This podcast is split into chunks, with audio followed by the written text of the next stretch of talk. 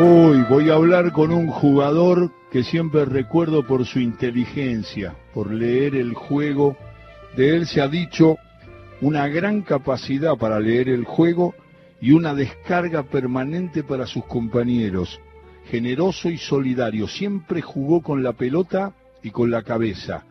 Fue muy importante como soporte de unos cuantos jugadores como se dio, por ejemplo, en el equipo de Huracán, campeón del 73, fue goleador de ese equipo, fue campeón con Boca en el 70, con Independiente dos veces, 77 y 78, y además participó en el Mundial de 1978, jugó en la final, jugó dos partidos, reemplazó a Ardiles y terminó siendo un jugador clave por su capacidad es entrenador de fútbol y es una persona que cada vez que lo invito a tomar un café por radio me dice que sí con gusto.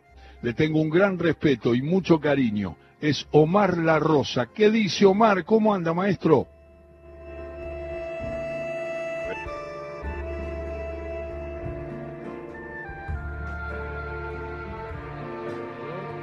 Y lo esperamos. Fue un jugador muy, muy inteligente, porque Menotti siempre pensó en él como una importante alternativa para manejar el balón y los tiempos de los encuentros, lo que le permitió jugar esos dos partidos que les dije de la Copa del Mundo en 1978, incluida la final ante Holanda. Muy buen, muy buen trabajo de Argentina, ingresó por Osvaldo Ardiles. Siempre le manifiesto mi respeto y mi cariño, Omar. Muchas gracias por charlar con nosotros es Omar La Rosa. Un abrazo, Omar, ¿cómo anda? Hola, ¿qué tal Alejandro? Muy bien, muy bien. Hace rato que no hablamos y bueno, un gusto de, poder hacerlo, ¿no? Así es. Omar estaba destacando, porque esto lo dicen los, los diccionarios sobre futbolistas, por ejemplo de Julio Macías, muy completo, que habla de su forma eh, de poner la inteligencia al servicio del equipo, el pase preciso, la manera de saber qué tiempo se va jugando. Y usted en ese sentido, y no quiero que usted me diga que muchas gracias por el elogio, aunque lo diga y no, no le voy a, no, no, no se lo voy a impedir, pero le digo que era una característica para los muchachos más jóvenes que están escuchando, para los veteranos no, o para la gente de mi edad, también veteranos, que lo vieron jugar en todo su desarrollo. Pero esa característica, ¿usted la tuvo desde las inferiores en Boca Juniors cuando arrancó o la fue adquiriendo con la experiencia? Bueno, ambas cosas. Eh, yo, yo tenía, lo tenía, lo que pasa es que como me decía siempre eh, el maestro Adolfo Pedernera, y el nano Gandulla, que eran los, eran los, los profes que teníamos en inferiores, un privilegio tener semejante, eh, semejantes jugadores que habían sido y qué personas para poder orientarte, ¿no? Y ellos te escarbaban dentro de vos para sacarte más cosas. Y, y, en, ese, en ese hablar permanente eh, fui también incorporando esto de de manejar los tiempos del juego con la pelota, que tanto se habla ahora eh, el tema de, de la tenencia y todo eso, yo lo que quería eh, era que mi equipo tuviera siempre la pelota, por eso quería pasarla bien, no perderla y que mis compañeros podrían lograr lo mismo. Le salía la rosa, eh, se lo digo a la gente que no lo vio, naturalmente eso, porque en todos los desarrollos que recuerdo, en los partidos decisivos de Independiente, en los partidos decisivos de la selección argentina, para parar la furia de Holanda, por ejemplo, cuando se venía para ver si podía empatar el partido o resolverlo, eh, ahí apareció su inteligencia. Y después, de todo el fútbol que he visto, no hay tantos jugadores que tienen esa pausa, eso que elogiamos muchos, de los jugadores mucho más actuales, y ahora sí incorporamos a la gente más joven que está escuchando, que no hay tantos jugadores que juegan con la pausa, la pelota, la cabeza, la precisión en el pase, o usted ve más jugadores que los que por lo menos veo yo. No, no, no, este, te doy el total razón y pienso, pienso igual. Pienso igual que no, no hay jugadores de esas características de que, de que puedan manejar los tiempos del juego y, y ver cuándo es conveniente tocar y tener la pelota para atrás y cuándo es conveniente cambiar de ritmo para sorprender a, los volantes rivales y aparecer en el área rival, ¿no? Eh, o sea, eso, eso es lo que no hacen hoy. Hoy veo que tocan y tocan y tocan y siempre, y, y aparte muchas veces siempre, casi siempre para atrás, hasta peligrosamente con el arquero. Yo no haría eso de darle tanto juego a los arqueros, porque está cerca de mi arco, cualquier equivocación termina en gol en contra. Entonces, eh, eh, ese, ese cambio de ritmo del cual yo hablo es cuando se tiene la pelota en el medio, es distraer a los rivales. ¿Para qué? Para que de golpe cambiar de ritmo, encarar a uno, hay que gambetear a uno para que queden en inferioridad numérica los rivales, y sí ir ya camino al área, al gol, ¿no? Es Omar Rubén La Rosa quien está hablando Omar fue campeón del mundo en el 78, con Independiente también logros y un campeonato con Huracán que es muy destacado porque fue un equipo muy recordado. Omar, cuando usted mencionó en el arranque Pedernera y Gandulla, ¿nos puede dejar algunas reflexiones más? Porque siempre siento, o lo percibí en las notas que hice en aquellos tiempos, que se trataba en el caso de Gandulla y de Adolfo Pedernera, de maestros del fútbol y de la vida. Sí, por supuesto, por supuesto, nos hablaban de todo, de todo, y eso que no eran los tiempos de hoy, ¿no? Hoy, hoy, hoy tendrían que haber estado y, y hablar mucho más, porque hoy al chico le tenés que hablar mucho más que en los tiempos que yo era pibe, porque no había tantas cosas peligrosas fuera de, del, ámbito del fútbol, ¿no? Eh, en la, en la calle misma, digamos. O sea, eh, había, había muchas cosas menos que había que cuidarse que las que hay que cuidarse hoy. Y, y, ellos seguramente iban a tener que tener doble trabajo, ¿no? De, de, de, hablar y hablar y para que los chicos también eh, incorporen a sí mismos todas esas cosas que les pueden perjudicar en el corto o el largo plazo. De los técnicos que tuvo La Rosa, eh, yo sé que siempre es muy elogioso por ese manejo que tenía del grupo, sobre todo del 73 de Huracán, de Menotti, pero además tuvo varios entrenadores. Eh, no sé si llegó a tener a Di Stefano, pero sí lo tuvo a Silvero y, tuvo a Pastoriza. Me hace un, recuento, porque usted es entrenador de fútbol y debe haber tomado muchas cosas de los, de los técnicos que estaba mencionando.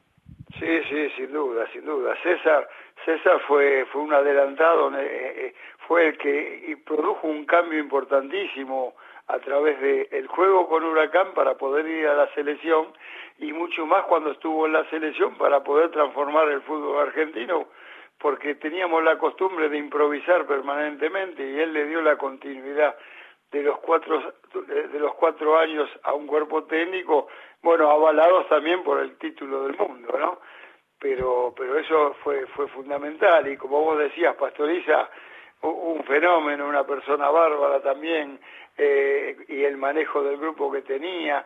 Tuve a Delén, otro maestro, otro maestro que realmente él, el gitano Juárez, eh, fueron fueron mm. eh, gente que, mm. que, realmente les gustaba el fútbol y, y, hacían jugar como les gustaba a ellos. Claro, claro. Ahí estaba. En Independiente tiene unos logros muy importantes porque es la vuelta de Pastoriza de Francia como entrenador y, aparece aquí en un campeonato que todos recuerdan porque es un, partido donde usted es protagonista por una situación muy difícil, muy complicada, porque eh, lo expulsaron y, jugó un partido allá en el barrio Jardín, donde Independiente logró una verdadera hazaña, y ese equipo lo dirigía Pastoriza, que había vuelto de Francia, ¿no? Sí, y que debutaba como entrenador ese, ese año. Él, debutó, yo tuve la suerte de, de, dos grandes técnicos que tuve, como César Menotti y como el Pato Pastoriza, que cuando me tocó llegar al club ellos debutaban como entrenadores los dos. Y me tocó salir campeón con ellos y bueno, después con César en la selección, ¿no? Y con el Pato en Independiente salimos dos años seguidos campeón, ese de, de que jugamos la final con, con Talleres de Córdoba, allá eh, una final durísima porque realmente Talleres tenía muy buenos jugadores, también buen equipo, y después eh, ganamos la, la otra final a River, que también un equipazo, tenía, tenía todos los jugadores de la selección, eh, más, más JJ López, más Merlo, más todo lo que eh, Pedro González, bueno, todo lo que tenía River. Y, y, y, ganamos los dos títulos seguidos, 77 y 78. ¿En qué lugar usted, Omar, eh, participó mano a mano con muchos jugadores de mucho talento, de mucha técnica? Pero ¿qué lugar le da en la inteligencia, en los pases, en la influencia en el equipo a Ricardo Bocini? Es un jugador eh, fenomenal, un jugador con una habilidad bárbara, habilidad en velocidad y tenía una virtud importantísima que era la, la de los pases entre líneas, ¿no?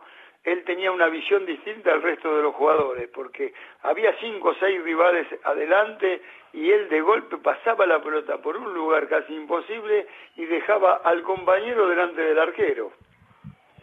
O sea, o sea, eh, algo algo eh, extraordinario en ese, en ese, sentido, ¿no? Después de repente, eh, con, con, su juego, él era de gambetear mucho, bueno, a veces le salía y a veces no. no es fácil gambetear rivales. Y él, él lo hacía con cierta facilidad, pero había, bueno, había momentos que, que de repente perdía la pelota. Y quizá Bocha no fue más completo todavía de todo lo que fue, de todo lo que ganó, porque de repente no tenía incorporado eso de dar una mano y colaborar un poquito. Yo no digo en, en, eh, recuperar la pelota, pero sí en el sentido de moverse para recibirla y jugar más, ¿no? Distracción, ¿no? Claro, claro, claro. En eso distracción, pero aparecer en los lugares. Lo que pasa que tenía un gran sentido de la ubicación cuando iba a buscar la pelota y en eso ya lo había visto a Clausen, por nombrar un jugador, o a Justi, y le daba la pelota con esa precisión que la Rosa estaba marcando de Bocini, que tengo una pequeña teoría, Omar, que es que hay un pase entre líneas, el que usted escribió también, de Bocini, que es de él, lleva su nombre, porque alguna vez hasta Diego, Maradona, eh, Riquelme, me dijeron, eh, hice un pase de Bocini, porque le quedó a él ese pase entre líneas que le permite al receptor hacer lo que quiera, o eludir al arquero, definir de entrada, ponerla por arriba. Es un pase, los ingleses le llaman el pase perfecto. Sí, sí, era perfecto, el del Boche era perfecto, y como vos decís, no, no, no vi a otros jugadores así. Eso era típico de él. Porque Babington, la Rosa, era otro 10, otro tipo de 10 era de pegada más larga. Claro, eh, cambio de frente, ¿no? Claro, de pegada con mucha precisión, muchísima precisión, pero de pegada más larga. El boche era de pase, de pase ahí cerquita, de pase cerquita, que es lo que, lo que hablaba yo antes, había cinco o seis rivales, pasaba entre medio de las piernas de estos y, y quedaba un compañero frente al arco después para ver si, qué podía hacer, ¿no? En alguna charla con algunos futboleros, estoy hablando con Omar La Rosa en todo con afecto por Radio Nacional, eh, alguna vez he dicho, eh, he preguntado con trampa, digo, ¿quién fue el goleador para ustedes, les digo a todos, del huracán campeón del 73, el equipo de Penotti? Y todos se ponen a pensar, los que son tipos que tienen que ver con la estadística, colegas por supuesto que lo saben. Es Omar La Rosa, que no era un puntero izquierdo para los chicos, no era un puntero izquierdo clásico de desborde, era un jugador de la mitad de la cancha, era muchas veces 10 y 8, porque siempre fue un volante ofensivo. Y, y usted tiene que golpearse el pecho, Omar, ante Abayay, ante Brindisi, que era un maestro para hacer goles, ante Babington, ante René, ante Jose, usted diga, el goleador fui yo de ese equipo campeón.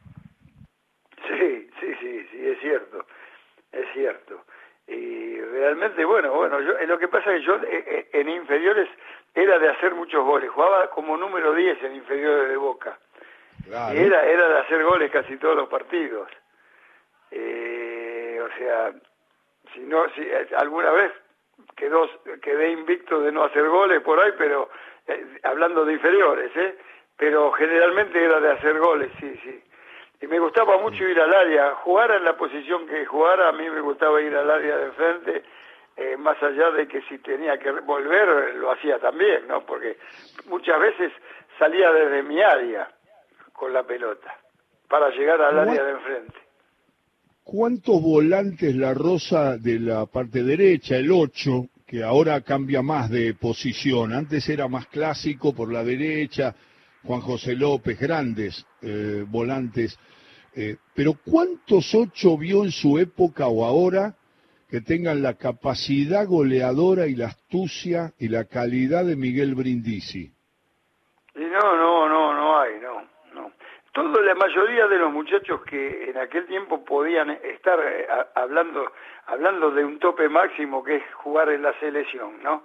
En el número 8 tenías, eh, eh, nos tocó estar en, la década del 70, nos tocó estar a, Ardiles y a mí en la selección de Menotti. Pero estaba Brindisi, estaba JJ López, estaba el Chino Benítez, estaba el Hacha Ludueña, estaba eh, un poco antes estaba Madurga, mirá los número 8 que yo te estoy nombrando, ¿no? Y, me, seguro que me estoy olvidando de algunos otros. El técnico tenía para elegir, y hoy a veces decís, no tengo un 8. Y otra cosa, eh, Brindisi fue de, hacer ciento y pico de goles, pero la mayoría de nosotros, la mayoría estaba cerca de los 100 goles en, su campaña. Y hoy yo a veces le decía a muchachos hace un par de años atrás, muy poquito atrás, le decía, vos sos un volante que tenés que llegar al área seis, siete veces por, por, por cada tiempo y tenés que hacer de seis a ocho goles por torneo por lo menos para llegar a, una cifra de, de 10, 12 años de hacer 80 goles, qué sé yo. Claro, claro, claro. Generaba una, una fluidez para definir a partir del juego que ustedes también armaban, pero era un jugador, después lo demostró en el Boca del 81 con Diego, con Maradona, que era que definía con una naturalidad, con una astucia, con un sentido de la oportunidad, que no se vio mucho en los volantes derechos, por eso lo decía y lo destacaba en ese sentido.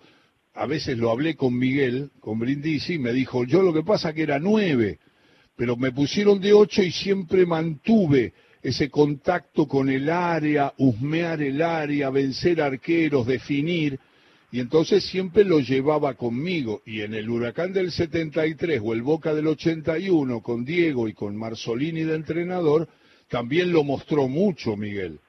Sí, sí, sí, fue, fue tan importante o quizás más que hasta Maradona de ese equipo de Boca. Y en el huracán del 73 también eh, un jugador un jugador de toda la cancha venía venía al medio al lado de Russo se paraba al lado de Russo de ahí partía iba al área de enfrente y definía muy bien y le pegaba muy bien a la pelota también en pelota parada. Claro claro claro sí. Y, estoy hablando con Omar La Rosa en la tarde del sábado. Es un placer hablar con usted Omar. El, la habilidad de Houseman. Dígame algo que no se haya dicho, porque la verdad que cuando hablo con Basile, hablo con, con Miguel, eh, con Babington, todos me dicen, no sé, yo, qué sé yo, admitimos lo de Diego y todo, pero las cosas que le vimos a René es una cosa que nos ha dejado con la boca abierta a todos. ¿A usted le pasó lo mismo? Sí, sí, sin duda un jugador fuera de fuera de se, después eh, de pasar él por el fútbol se rompió el molde de él de esos wines eléctricos que tenían eran un mimbre su físico, hacían cualquier cosa con el físico, le pegaban con las dos piernas, manejaban las dos para la gambeta, cosas increíbles, ¿no? Eh, que le vi hacer goles impresionantes. Eh, de todas maneras, Diego fue Diego el mejor, ¿no? Llegó un fenómeno. Le iba, le iba a preguntar a justamente nivel, Yo digo a nivel general, a nivel mundial, a nivel de, eh, eh, ahora, bueno, René, como, como hablábamos antes del Bocha acá en el, en el fútbol local, fueron dos fenómenos espectaculares. Así es. Y, bueno, ahora aprovecho porque usted lo trajo el tema de todo lo que vio, de todo lo que enfrentó, como lo que vio como entrenador, lo que alguna vez entrevió por hablar con alguno de esos maestros que nombró cuando era eh, más joven, eh, de todo lo que calcula, de todo lo que se ve ahora. Siempre le preguntamos a los grandes protagonistas del fútbol si han visto un jugador por encima de Maradona. Ya creo que me la respondió, pero me gustaría un concepto más, la Rosa. Sí, sí, sí, sí, de, ver, sí, sí. O sea, yo no pude ver a Di Stefano, no pude, vi muy poco a Sibori, que eran jugadores extraordinarios. Eh, pero bueno, Pelé, Pelé, Pelé está arriba de todo, ¿no? Yo, a mi gusto, Pelé fue siempre un, jugador impresionante. Y si estaría a la par de Diego, vamos a suponer que puede estar a la par de Diego, Pelé eh, ganó tres títulos del mundo. Claro. Eh, y usted le da la importancia que muchos futboleros le damos, porque no me gusta cuando te dicen, pero no digamos los, los, los, los títulos, porque Kreis fue un fenómeno y sin embargo no ganó una Copa del Mundo, y Di Stefano también, Europa dice que fue el mejor, Alfredo, y sin embargo no ganó una Copa del Mundo pero para mí no es un dato menor que uno participe en un equipo campeón. Usted fue campeón en los tres equipos que integró y, eso no es un dato menor para su trayectoria. No se puede desconocer eso. Y me parece que los títulos cuentan en el balance. Sí, sí, sin duda, sin duda. Para mí, eh, o sea, es algo muy personal para mí tiene muchísimo que ver eso. Ser, ser campeón no es nada fácil y ser tres veces campeón del mundo eh, es, para sacarse el sombrero y decir, señores, eh, este es el mejor, ¿no? Pero ya te digo, aún estando futbolísticamente al mismo nivel quizá eh, que, Diego, pero bueno, esos tres títulos resaltan, resaltan. ¿Lo pondría, Omar, lo pondría arriba de Diego a Pelé? Sí, sí, sí, sin duda. Ajá. Sí, sí, sí, sí. Sí, yo digo que futbolísticamente eh, eh, llegaron a estar a un nivel casi igual. Pero la diferencia que hace Pelé es de ser tres veces campeón del mundo. ¿Qué dice eh, la Rosa de Messi? ¿Qué, opinión tiene Omar? que es un grandísimo jugador, jugador que ha mostrado todo. más que jugador, porque creo que en el en el término general del futbolista, eh, quizás para la función de, un jugador, a mí me gustaría que hubiese agregado un poquito más otras cosas que las voy a decir después. Pero es un definidor impresionante. Eh, no sabemos ah, si, es, ah. si es goleador o, volante. Yo digo que es delantero. Para mí es delantero. Y, y, sí, por eso, por eso digo que a mí me hubiese gustado, para ser más completo, que se ponga un poquito el equipo al hombro. Para ponerse el equipo al hombro hay que hacer eh, venir jugar delante de los volantes eh, defensivos, quitarle la pelota para manejar el los tiempos, para manejar el juego y para llegar cuando él quiere llegar al área. Claro, claro. Porque la definición de él, la manera de definir de él, está probada que es de cualquier manera impresionante, impecable, porque define desde la fortaleza de un remate siempre colocado, es, es impresionante. Eh, ¿vio, ¿Vio cuando usted creo que lo vio jugar? Si lo vi yo, usted lo vio un poquito, yo soy un poquito más chico que usted, no crea que tanto, ¿eh? No crea que tanto. Pero Omar La Rosa, con él estamos hablando, es el elogio en la definición que se le daba al nene San Filipo que era un tipo que en el área siempre se la rebuscaba para colocar y no patear al bulto, ¿no? Y fue un goleador, creo que coincide conmigo, impactante San Filipo. Sí, sin duda, sin duda. Fue, un, goleador impresionante y, también con esa calidad de saber dónde ponía la pelota en los costados y todo eso. Creo que eh, de todas maneras en ese sentido Messi eh, lo veo ampliamente eh, superior a todos, ¿no? en el sentido de la definición, de, de cómo, de la cantidad de goles, bueno, bueno, en eso lo veo así. Ahora, eh, bueno, eh, yo no lo pongo en el podio, o, o, si está en el podio está eh, debajo de, de Pelé y de Maradona. Ajá, ajá. Eso, eso es la opinión. Duda, ¿no? Y, y, y, está, y está Kempes prendido ahí también, ¿no? Uy, claro, usted jugó con Kempes. Le iba a preguntar por los goleadores que había integrado y había compartido y seguramente iba a, subir, iba a surgir el nombre de Mario Kempes, ¿no? Sí, claro, claro, Mario impresionante, un jugador buenísimo y aparte gran goleador, potente, fuerte, sí, sí. Eh, tenía, tenía todo Mario. No solo la potencia, sino que también se las rebuscaba muy bien porque podía jugar un poco atrasado aunque para mí también el puesto ideal era cuando ustedes le acercaban la pelota en la puerta del área, eso que hacía el gran Barcelona de, Guardiola, con Xavi y con Iniesta que le dan la pelota en la puerta del área a Messi, Messi hace esa jugada de slalom sobre la derecha que es imposible de detener, yo no sé qué tiene, pero es imposible eso, cuando recibe la pelota y empieza a moverla, no sé, es una gambeta rara porque corre la pelota y ya lo deja desairado en la velocidad. Y después tira, pega en el palo, ataja el arquero o gol, o se va afuera, porque no lo pueden detener. Y me parece que Kempes, cuando ustedes le acercaban la pelota, imponía esa potencia que era arrasadora, ¿no? Sí, sí, sí, como te digo, él, él, era de tirarse un poco atrás y cuando arrancaba era una topadora, te gambeteaba, tiraba paredes, llegaba al área, le pegaba de media distancia, cabeceaba muy bien, tenía todo.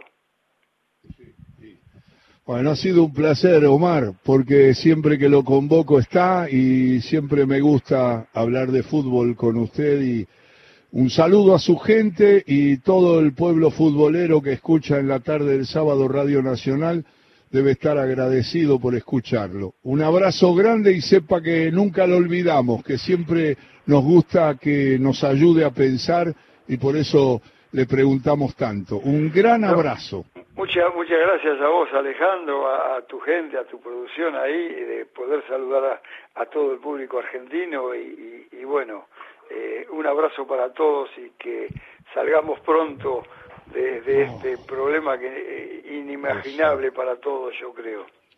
¿Se enteró que hay 10 jugadores de River infectados de COVID que no pueden jugar mañana en el partido con Boca? Recién ahora lo ¿no? Ahora, ahora. 10 ah. jugadores de River dieron positivos de COVID y no van a poder jugar mañana, se desnaturaliza el partido porque son jugadores esenciales de, River, bueno, como está pasando en muchos planteles, pero no sé qué pasa con la Asociación del Fútbol Argentino, hay que jugar y jugar y jugar y jugar y jugar, como dije la, con Mebol.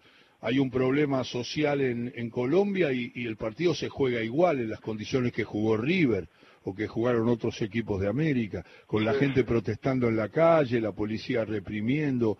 La verdad que estoy asombrado. Hice un editorial en el comienzo del programa porque mire lo que le pasa a River, ya le pasó a Boca, le pasó a, Gimnasia, le pasó a Banfield que tuvo que poner jugadores de la quinta, a Independiente, al técnico, al, al, segundo entrenador, tenía que salir con un es una cosa realmente realmente por eso yo decía que jamás se nos hubiese ocurrido que podía pasar algo así en el mundo eh, en cuanto a enfermedades. Eso lo hacíamos de otras épocas de, otros milenios y, pero nos tocó a nosotros. No sé. nos tocó a nosotros. Eh, Omar un abrazo grande maestro. un abrazo grandísimo Omar La Rosa mejorando nuestra tarde en todo con afecto, charlando de fútbol con él. Así arrancó nuestro programa de hoy.